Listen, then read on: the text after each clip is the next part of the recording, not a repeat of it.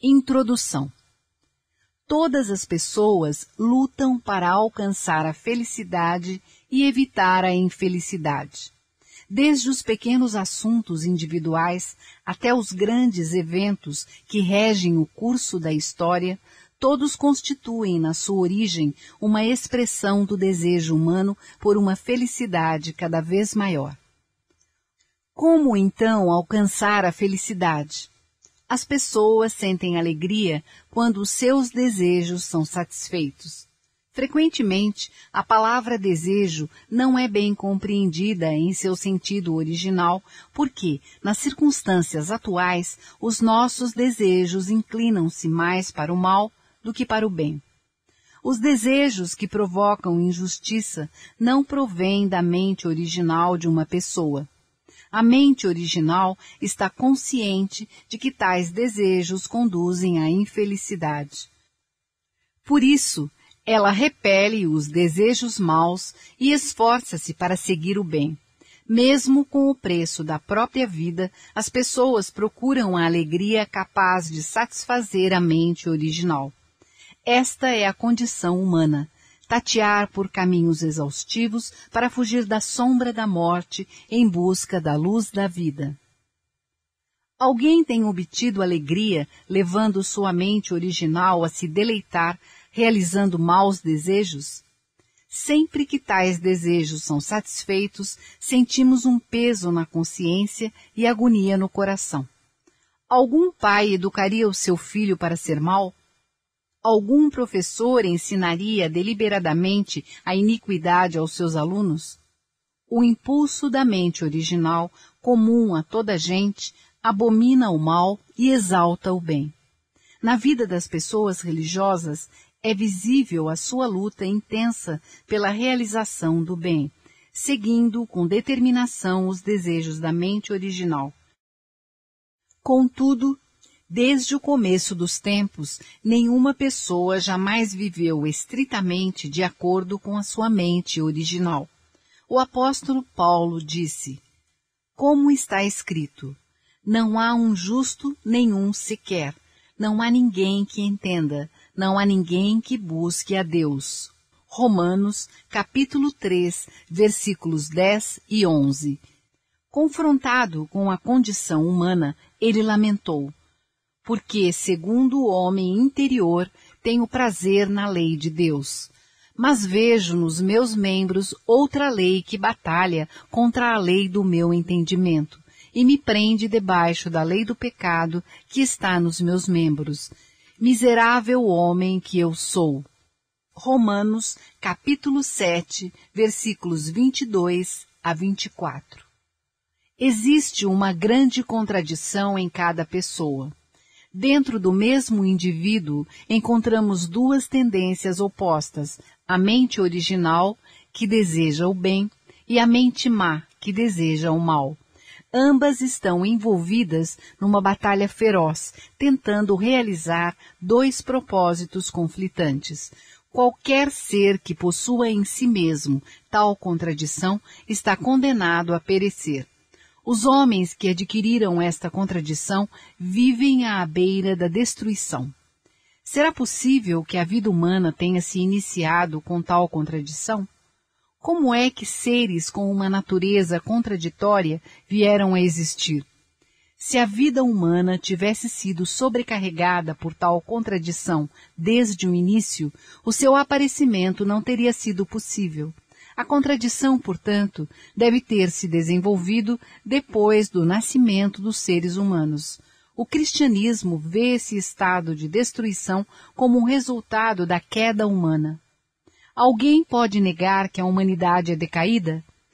Quando compreendermos o fato de que, devido à queda, chegamos à beira da autodestruição, faremos esforços desesperados para resolver esta contradição interna. Nós repeliremos os desejos maus provenientes da nossa mente má e abraçaremos os desejos bons que brotam de nossa mente original. Não obstante, temos sido incapazes de descobrir a resposta definitiva à questão: qual é a natureza do bem e do mal? Continuamos sem uma verdade absoluta e definitiva que nos permita distinguir, por exemplo, qual dos dois, teísmo ou ateísmo, é bom e qual é mau. Além disso, continuamos completamente ignorantes sobre as respostas de questões como o que é a mente original, a fonte dos desejos bons? Qual é a origem da mente má que incita desejos maus em oposição à mente original? Qual é a causa original da contradição que conduz as pessoas à ruína? Para evitar os desejos maus e seguir os desejos bons, precisamos vencer esta ignorância e adquirir a capacidade de distinguir claramente o bem do mal. Então poderemos seguir o caminho da vida de bem que a mente original busca. Do ponto de vista do intelecto, a queda humana representa a descida da humanidade à ignorância. As pessoas são constituídas por dois aspectos, interno e externo, ou mente e corpo. Da mesma forma, o intelecto possui dois aspectos, interno e externo. Igualmente, há dois tipos de ignorância, ignorância interna e ignorância externa. A ignorância interna, em termos religiosos, significa ignorância espiritual. É a ignorância das questões tais como qual é a origem dos seres humanos? Qual é a finalidade da vida? O que acontece depois da morte? Será que Deus e o mundo espiritual existem? Qual é a natureza do bem e do mal? A ignorância externa refere-se à ignorância do mundo natural incluindo o corpo humano. É a ignorância de assuntos tais como qual é a origem do universo físico? Quais são as leis naturais que regem todos os fenômenos?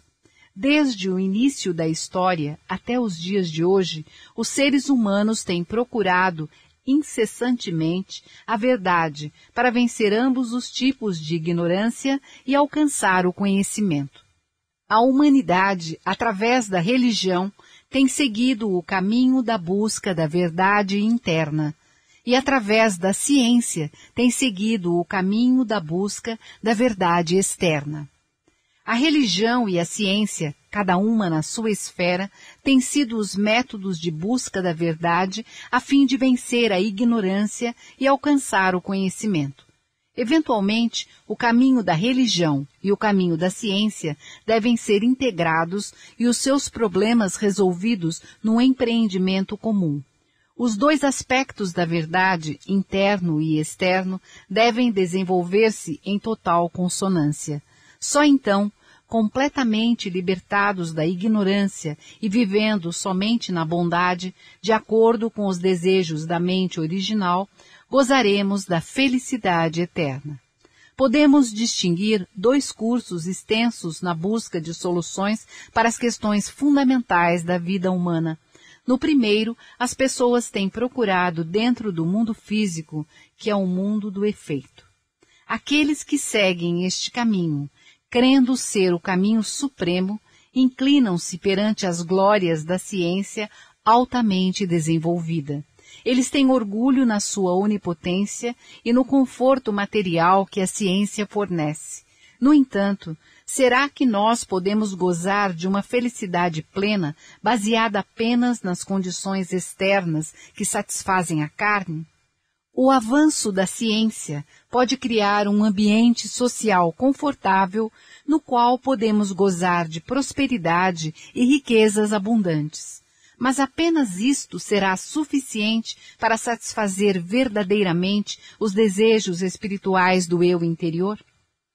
As alegrias passageiras dos que se deleitam com os prazeres da carne não são nada comparadas à felicidade experimentada por aqueles que seguem o caminho da iluminação interior e que encontram alegria no meio da simples pobreza.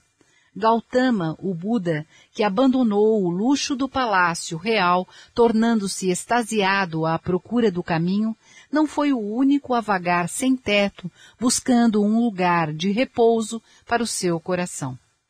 Tal como um corpo saudável depende de uma mente sadia, também a alegria do corpo só fica completa quando a mente é satisfeita. O que será do marinheiro que viaja no mar do mundo material sob a vela da ciência à procura do conforto físico? Deixemo-lo alcançar a costa dos seus sonhos. Ele irá compreender que afinal ela não é mais do que o túmulo no qual o seu corpo será sepultado. Para onde vai a ciência? Até agora, a pesquisa científica não abraçou o mundo interno da causa, tem se limitado apenas ao mundo externo. Não abraçou o mundo da essência, mas limitou-se ao mundo dos fenômenos. No entanto, a ciência hoje está entrando numa nova fase. Ela é forçada a elevar seu olhar do mundo externo e resultante dos fenômenos para o mundo interno e causal da essência o mundo científico começou a reconhecer que a ciência não pode alcançar os seus objetivos últimos sem uma explicação teórica do mundo da causa, o mundo espiritual. Quando o marinheiro, que completou a sua viagem à procura da verdade externa sob a vela da ciência, acrescentar uma nova vela, a vela da religião, e embarcar numa nova viagem em busca da verdade interna, ele finalmente será conduzido na direção pela qual sua mente original anseia. O segundo curso do esforço humano é a tentativa de responder às questões fundamentais sobre a vida humana, transcendendo o mundo resultante dos fenômenos e procurando o mundo da essência. Certamente, as filosofias e religiões que seguiram este caminho fizeram muitas contribuições. Filósofos, santos e sábios traçaram o caminho da bondade para as pessoas do tempo deles. No entanto, muitas de suas realizações acrescentaram fardos espirituais para o povo de hoje. Consideremos objetivamente. Será que algum filósofo já alcançou o conhecimento capaz de resolver a angústia mais profunda da humanidade? Já existiu um sábio que tivesse claramente iluminado o caminho, resolvendo todas as questões fundamentais da vida humana e do universo? Seus ensinamentos e filosofias não suscitaram ainda mais questões sem respostas, dando origem a um maior ceticismo? Além disso, as luzes da renovação que as religiões de cada época espalharam sobre as muitas almas que tateavam na escuridão enfraqueceram ao longo do curso da história, deixando apenas tênues pavios oscilantes na escuridão. Analisemos a história do cristianismo. Professando a salvação da humanidade, o cristianismo expandiu-se ao longo de uma história tumultuada de dois mil anos, estendendo a sua influência ao mundo inteiro na era presente. Contudo, o que aconteceu com aquele espírito cristão que, apesar da perseguição brutal do Império Romano, irradiava uma força de vida tal que os cidadãos romanos acabaram se ajoelhando diante de Jesus crucificado? A sociedade feudal da Idade Média enterrou esse cristianismo vivo. Apesar da reforma ter erguido bem alto a tocha de uma nova vida, sua chama iluminadora não conseguiu virar a maré da escuridão. Quando o amor eclesiástico desapareceu, quando as ondas de um capitalismo ganancioso invadiram a Europa cristã e as massas esfomeadas gritavam amargamente nas favelas miseráveis, a promessa de salvação não veio do céu, mas da terra. O seu nome era comunismo. Apesar de professar o amor de Deus, o cristianismo degenerou-se num corpo eclesiástico morto, arrastando palavras vazias. Era, pois, natural que uma bandeira de revolta fosse levantada, argumentando que não podia existir um Deus impiedoso que permitisse tal sofrimento. Assim nasceu o materialismo moderno. A sociedade ocidental tornou-se o viveiro do materialismo, o solo fértil para o florescimento do comunismo. O cristianismo perdeu a capacidade de se igualar aos êxitos do comunismo ou do materialismo e não foi capaz de apresentar uma verdade que pudesse superar aquelas teorias. Os cristãos indefesos observam essas ideologias nascerem e crescerem em seu meio, expandindo mundialmente sua influência. Que lamentável! Pior ainda, apesar da doutrina cristã ensinar que toda a humanidade descende dos mesmos pais, muitos cidadãos de nações cristãs que professam esta doutrina nem sequer sentam-se ao lado de seus irmãos e irmãs de cor de pele diferente. Isto mostra a situação do cristianismo de hoje, que perdeu muito de seu poder de pôr em prática as palavras de Jesus. O cristianismo tornou-se uma casa de rituais sem vida, um sepulcro caiado. Virá talvez um dia em que os esforços humanos finalizarão tais males sociais, mas há um vício social que nenhum esforço humano, por si só, poderá erradicar: a imoralidade sexual. A doutrina cristã a considera um dos maiores pecados. Que tragédia a sociedade cristã atual não poder bloquear este caminho de ruína para o qual tantas pessoas cegamente se precipitam. O cristianismo de hoje tornou-se vítima da confusão e divisão, e só lhe resta assistir sem ajuda inúmeras vidas serem arrastadas pelo turbilhão da imoralidade. Esta é a evidência de que o cristianismo convencional não tem poder para continuar a providência de Deus para salvar a humanidade neste tempo atual. Por que motivo as pessoas religiosas, apesar de sua busca sincera pela verdade interna, têm sido incapazes de realizar a missão dada por Deus? A relação entre o mundo da essência e o mundo dos fenômenos pode ser comparada à relação existente entre a mente e o corpo. É uma relação de causa e efeito, interno e externo, parceiro sujeito e parceiro objeto, conforme o princípio da criação. Capítulo 1, seção 1. Tal como o homem só atinge a perfeição do caráter quando a mente e o corpo estão completamente unidos, também os dois mundos, o da essência e o dos fenômenos, têm que se unir em perfeita harmonia para que o mundo ideal possa ser realizado. Assim, tal como na relação entre a mente e o corpo, também o mundo dos fenômenos não pode existir separado do mundo da essência, nem o mundo da essência pode existir separado do mundo dos fenômenos. Por conseguinte, a vida depois da morte está inseparavelmente ligada à vida neste mundo.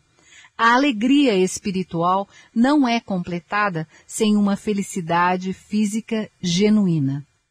As religiões têm feito grandes esforços para negar a vida deste mundo em sua busca pela vida eterna tem desprezado os prazeres do corpo pela causa da felicidade espiritual.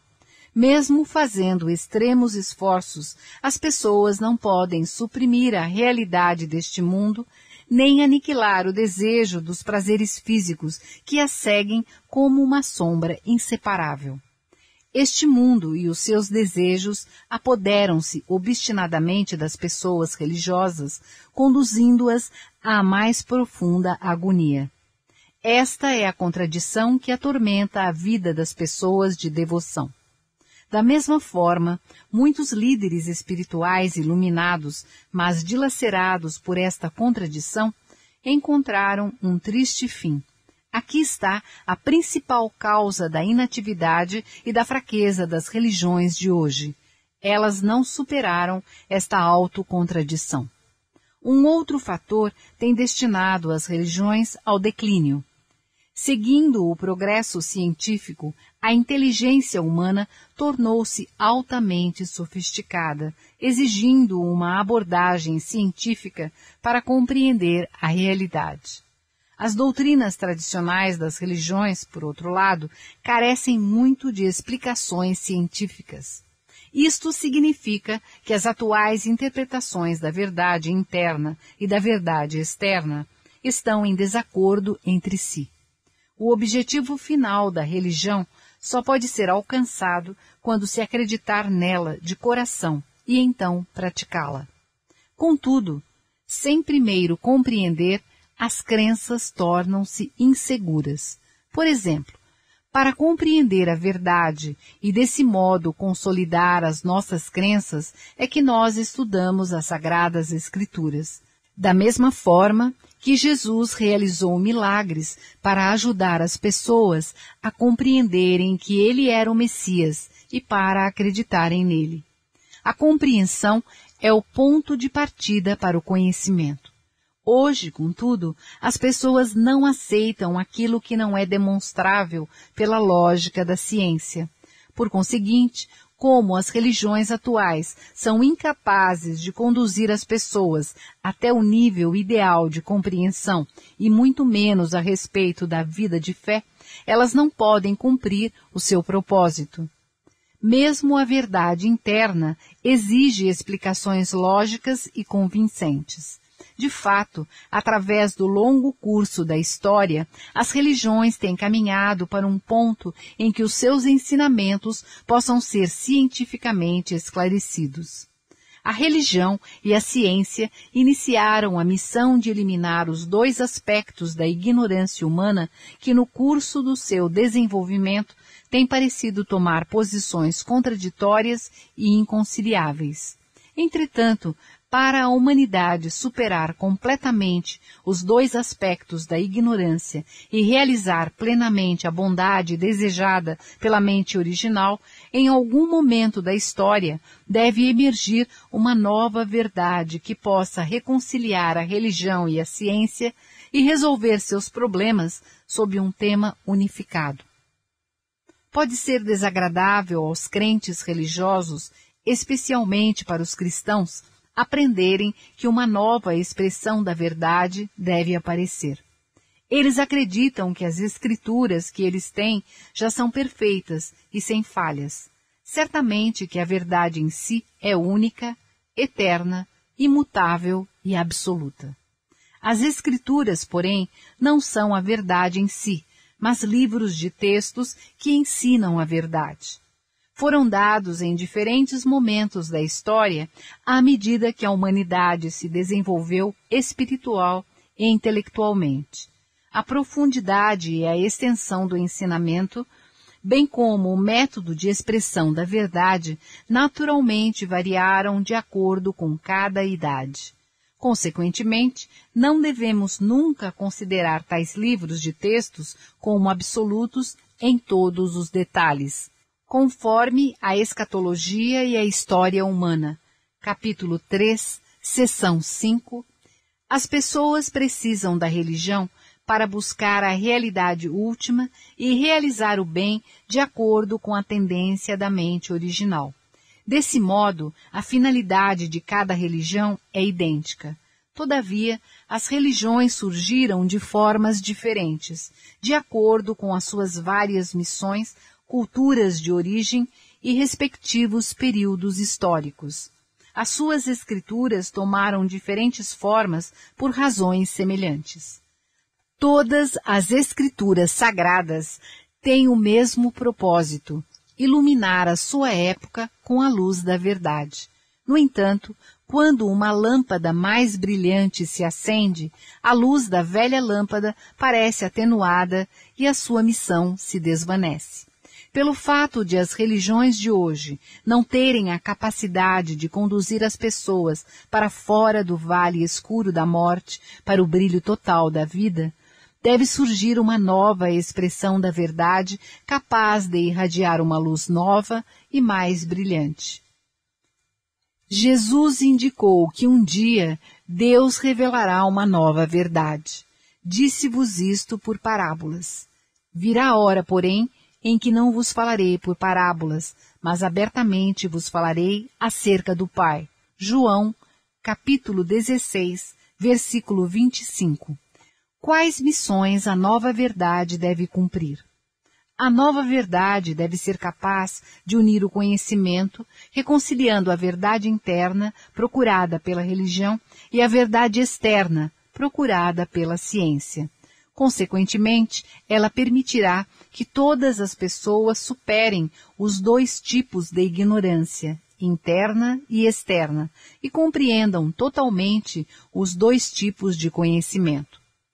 Em seguida, a nova verdade deverá guiar e levar as pessoas decaídas a bloquear os caminhos da mente má e procurar os objetivos da mente original, permitindo-lhes alcançar a bondade.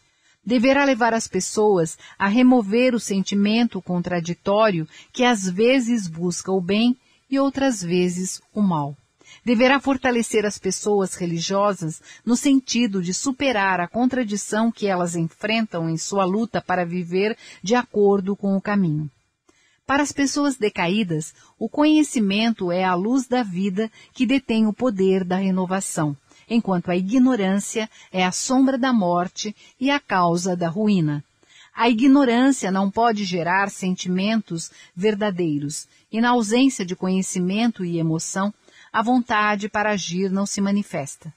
Sem o funcionamento correto da emoção, do intelecto e da vontade, não é possível viver como um verdadeiro ser humano. Se fomos criados de tal modo que não podemos viver separados de Deus, então, certamente, a nossa ignorância sobre Deus nos levará a percorrer caminhos miseráveis.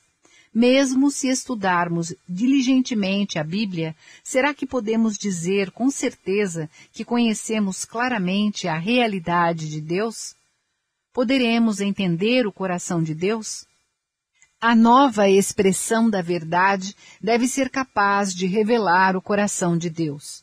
O seu coração de alegria no momento da criação e o seu coração partido quando a humanidade, seus filhos que ele não podia abandonar, rebelaram-se contra ele e o seu coração de sacrifício para salvá-los durante o longo curso da história. A história humana, tecida pela vida das pessoas inclinadas para o bem e para o mal, está cheia de lutas. Hoje, os conflitos externos, batalhas por causa de pessoas, propriedades e territórios estão gradualmente diminuindo. Os povos estão chegando juntos, transcendendo as diferenças entre as raças. Os vencedores da Segunda Guerra Mundial libertaram suas colônias, dando-lhes direitos iguais aos das grandes potências e as incluíram como membros das Nações Unidas. Juntos, eles estão trabalhando em prol de uma nova ordem mundial. As hostilidades e desacordos nas relações internacionais têm sido atenuados à medida que os assuntos econômicos aparecem na frente e as nações cooperam para construir mercados comuns. A cultura está livremente circulando, o isolamento tradicional das nações está sendo superado e a distância cultural entre o Oriente e o Ocidente está sendo reduzida. No entanto, existe um conflito final e inevitável diante de nós, a guerra entre a democracia e o comunismo. Embora ambos os lados estejam equipados com armas terríveis e preparados para a batalha, a essência deste conflito é interna e ideológica. Qual dos lados triunfará neste conflito ideológico final? Todos aqueles que acreditam na realidade de Deus certamente responderão que a democracia vencerá. Contudo, a democracia não possui nenhuma doutrina capaz de vencer o comunismo, nem tem o poder para fazer isto. Portanto, para que a providência da salvação de Deus seja completamente realizada, esta nova verdade deve primeiro elevar o idealismo do mundo democrático a um nível mais alto, usando-o depois para assimilar o materialismo e, finalmente, conduzir a humanidade a um novo mundo. Esta verdade deverá ser capaz de abraçar todas as religiões, ideologias e filosofias históricas e trazer completa unidade entre as mesmas. Algumas pessoas, de fato, se recusam a acreditar na religião. Não acreditam porque não conhecem a realidade de Deus e a vida depois da morte. Contudo, mesmo que se esforcem em negar estas realidades, é da natureza humana aceitar e acreditar nelas, se estas puderem ser provadas cientificamente. Mais ainda, o céu dotou o ser humano de uma natureza tal que aqueles que colocam a finalidade principal de sua vida no mundo físico sentirão finalmente um grande vazio e futilidade em seus corações. Quando as pessoas vierem a conhecer Deus através da nova verdade e descobrir a realidade do mundo espiritual, compreenderão que não devem colocar a finalidade principal da vida no mundo físico, mas ao contrário, deverão contemplar o mundo eterno. Elas percorrerão o caminho da fé e quando chegarem ao seu destino final, encontrar-se-ão como irmãos e irmãs. Se todas as pessoas se encontrarem como irmãos e irmãs em virtude desta nova verdade, como ficaria este mundo? À luz da nova verdade, todos aqueles que tiverem lutado durante o longo curso da história pela dissipação das trevas, da ignorância, se reunirão e formarão uma grande família. Porque a finalidade da verdade é a realização do bem, e visto que Deus é a origem do bem, ele será o centro do mundo fundado sobre esta verdade. Todos adorarão e servirão a Deus como seu Pai, e viverão em harmonia e amor fraterno entre si.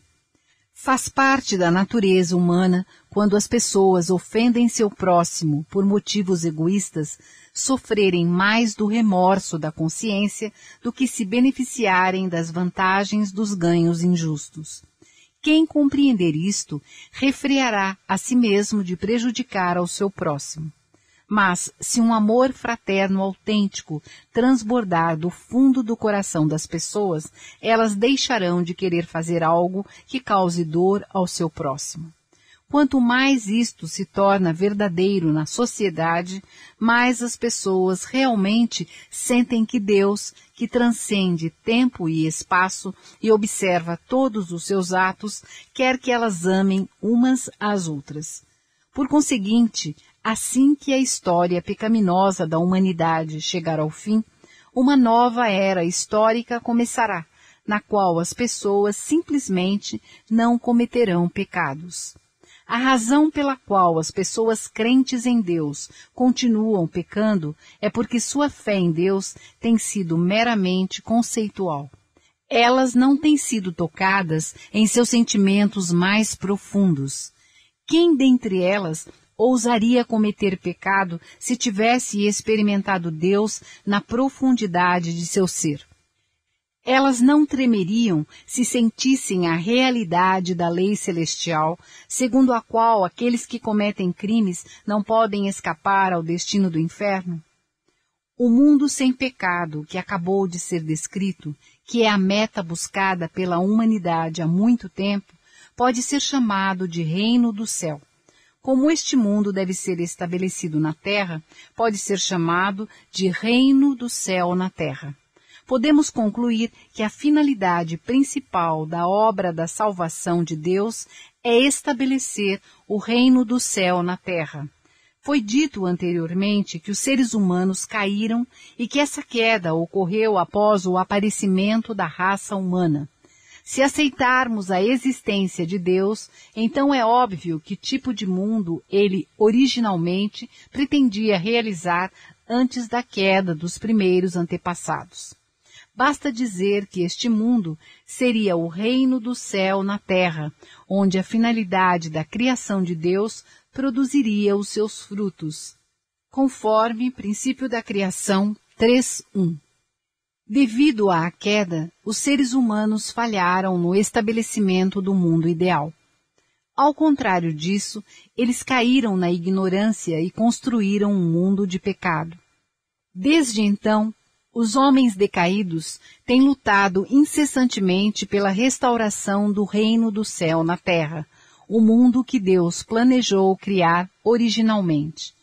Ao longo de toda a história, os homens têm buscado a verdade interna e externa e tem se esforçado para seguir o bem. Por trás da história humana está a providência de Deus para restaurar um mundo no qual a finalidade da criação de Deus seja realizada. Neste sentido, a nova verdade deve conduzir os seres humanos decaídos de volta ao seu estado original. Para isso, ela deve revelar o propósito para o qual Deus criou a humanidade e o universo, e ensinar sobre o processo de sua restauração e de seu objetivo final. Será que os seres humanos caíram pelo ato de comer um fruto chamado o fruto da árvore do conhecimento do bem e do mal, como está escrito literalmente na Bíblia? Se não, então qual foi a causa da queda? A nova verdade deve responder a estas e outras questões que têm atormentado o espírito de grandes pensadores através dos tempos. Porque o Deus da perfeição e beleza criou os seres humanos com a possibilidade de cair. Porque Deus, onisciente e onipotente, não impediu a queda deles, mesmo sabendo que estavam caindo porque Deus não salvou a humanidade pecaminosa em um só instante com todo o seu poder. Enquanto nos maravilhamos com as leis científicas ocultas no mundo natural, podemos concluir que Deus, o seu Criador, é a verdadeira origem da ciência. Se a história humana é a providência de Deus para restaurar o mundo no qual a finalidade de sua criação seja cumprida, vemos que Deus, o mestre de todas as leis, dirigiu a longa providência da restauração segundo um plano ordenado. É nossa tarefa urgentíssima compreender como a história pecaminosa da humanidade começou, quais fórmulas e leis têm regido o curso da providência, como terminará a história e, finalmente, em que tipo de mundo entrará a humanidade. A nova verdade deve oferecer respostas a todas estas profundas questões da vida. Quando as respostas se tornarem claras, será impossível negar a existência de Deus, o soberano, que planeja e guia a história. Nós reconheceremos em todos os eventos históricos traços do coração de Deus e como ele lutou para salvar os seres humanos decaídos. Além disso, a nova verdade deve ser capaz de elucidar muitas questões difíceis do cristianismo, ao qual foi concedida a missão de estabelecer a sua esfera cultural no nível mundial. As pessoas informadas não se sentem totalmente satisfeitas com a simples afirmação de que Jesus é o Filho de Deus e o Salvador da humanidade. Elas envolveram-se em muitos debates teológicos, esforçando-se para compreender o significado profundo das doutrinas cristãs. A nova verdade deve esclarecer as relações entre Deus, Jesus e os seres humanos. Estas serão explicadas à luz do princípio da criação. Além disso, a verdade deve clarificar os mistérios difíceis que envolvem a Santíssima Trindade. Ela deve mostrar por que a salvação da humanidade por Deus só foi possível através do derramamento do sangue de seu Filho unigênito na cruz. Restam ainda questões difíceis. Os cristãos acreditam que a salvação é dada pela expiação na cruz. Contudo, Nunca ninguém deu à luz um filho sem pecado e sem necessidade de redenção perante o Salvador. Isto prova que, mesmo depois de seu renascimento em Cristo, as pessoas continuam a transmitir o pecado original aos seus filhos. O que levanta uma questão crucial. Qual é o grau da redenção pela cruz? Quantos milhões de cristãos em dois mil anos de história do cristianismo podem afirmar que os seus pecados foram completamente perdoados em virtude do sangue da crucificação? Na verdade, nunca existiu um só indivíduo, família ou sociedade sem pecado. Além disso, o espírito cristão está gradualmente declinando. Como vamos reconciliar a discrepância entre a crença convencional na completa redenção através da crucificação e a realidade atual? Estes são apenas alguns dos muitos dilemas que nós enfrentamos. A nova verdade pela qual ansiamos deve fornecer respostas claras. A Bíblia contém ainda muitos outros enigmas escondidos em simbolismos e metáforas, tais como: por que Jesus deve voltar? Quando, onde e como sua volta acontecerá? Como as pessoas decaídas ressuscitarão na época de sua vinda? Qual é o significado das profecias bíblicas que prevêem a destruição do céu e da terra pelo fogo, entre outras calamidades? A nova verdade deve explicar estes enigmas, não numa linguagem codificada, mas como Jesus prometeu, em uma linguagem clara, para que todos possam entendê-la. João, capítulo 16, versículo 25. As diferentes interpretações das passagens simbólicas e metafóricas da Bíblia levaram inevitavelmente a divisões no cristianismo. Somente com a ajuda da nova verdade e suas explicações claras nós podemos trazer unidade ao cristianismo. Todavia, esta última verdade vivificadora não pode ser descoberta através de uma investigação exaustiva das Escrituras ou outros textos acadêmicos, nem pode ser inventada por algum intelecto humano, como está escrito no livro do Apocalipse. E ele disse-me: Importa que profetizes outra vez a muitos povos e nações, e línguas e reis. Apocalipse, capítulo 10, versículo 11. Esta verdade deve aparecer como uma revelação de Deus. Com a plenitude do tempo, Deus enviou uma pessoa a esta terra para resolver os problemas fundamentais da vida humana e do universo. Seu nome é Sun Myung Moon. Durante muito tempo, ele percorreu a vastidão inimaginável do mundo espiritual. Ele andou por um caminho sangrento de sofrimento em busca da verdade, passando por tribulações que só Deus conhece, compreendendo que ninguém poderia encontrar a verdade final para salvar a humanidade sem antes passar pelas mais amargas provas, ele lutou sozinho contra milhões de maus espíritos, tanto no mundo espiritual como no mundo físico, e triunfou sobre todos eles. Através de uma íntima comunhão espiritual com Deus e encontrando-se com Jesus e muitos santos no paraíso, ele desvendou todos os segredos do céu. As palavras reveladas nestas páginas são apenas uma parte desta verdade. Este volume é uma mera compilação do que os seus discípulos ouviram e viram. Acreditamos e esperamos que, quando o tempo amadurecer, partes mais profundas da verdade serão publicadas. Em todos os cantos do mundo, incontáveis almas que tateavam na escuridão estão recebendo a luz desta nova verdade e estão renascendo. Ao presenciarmos isto, não podemos deixar de derramar lágrimas de profunda gratidão. Desejamos do fundo dos nossos corações que esta luz ilumine rapidamente toda a terra.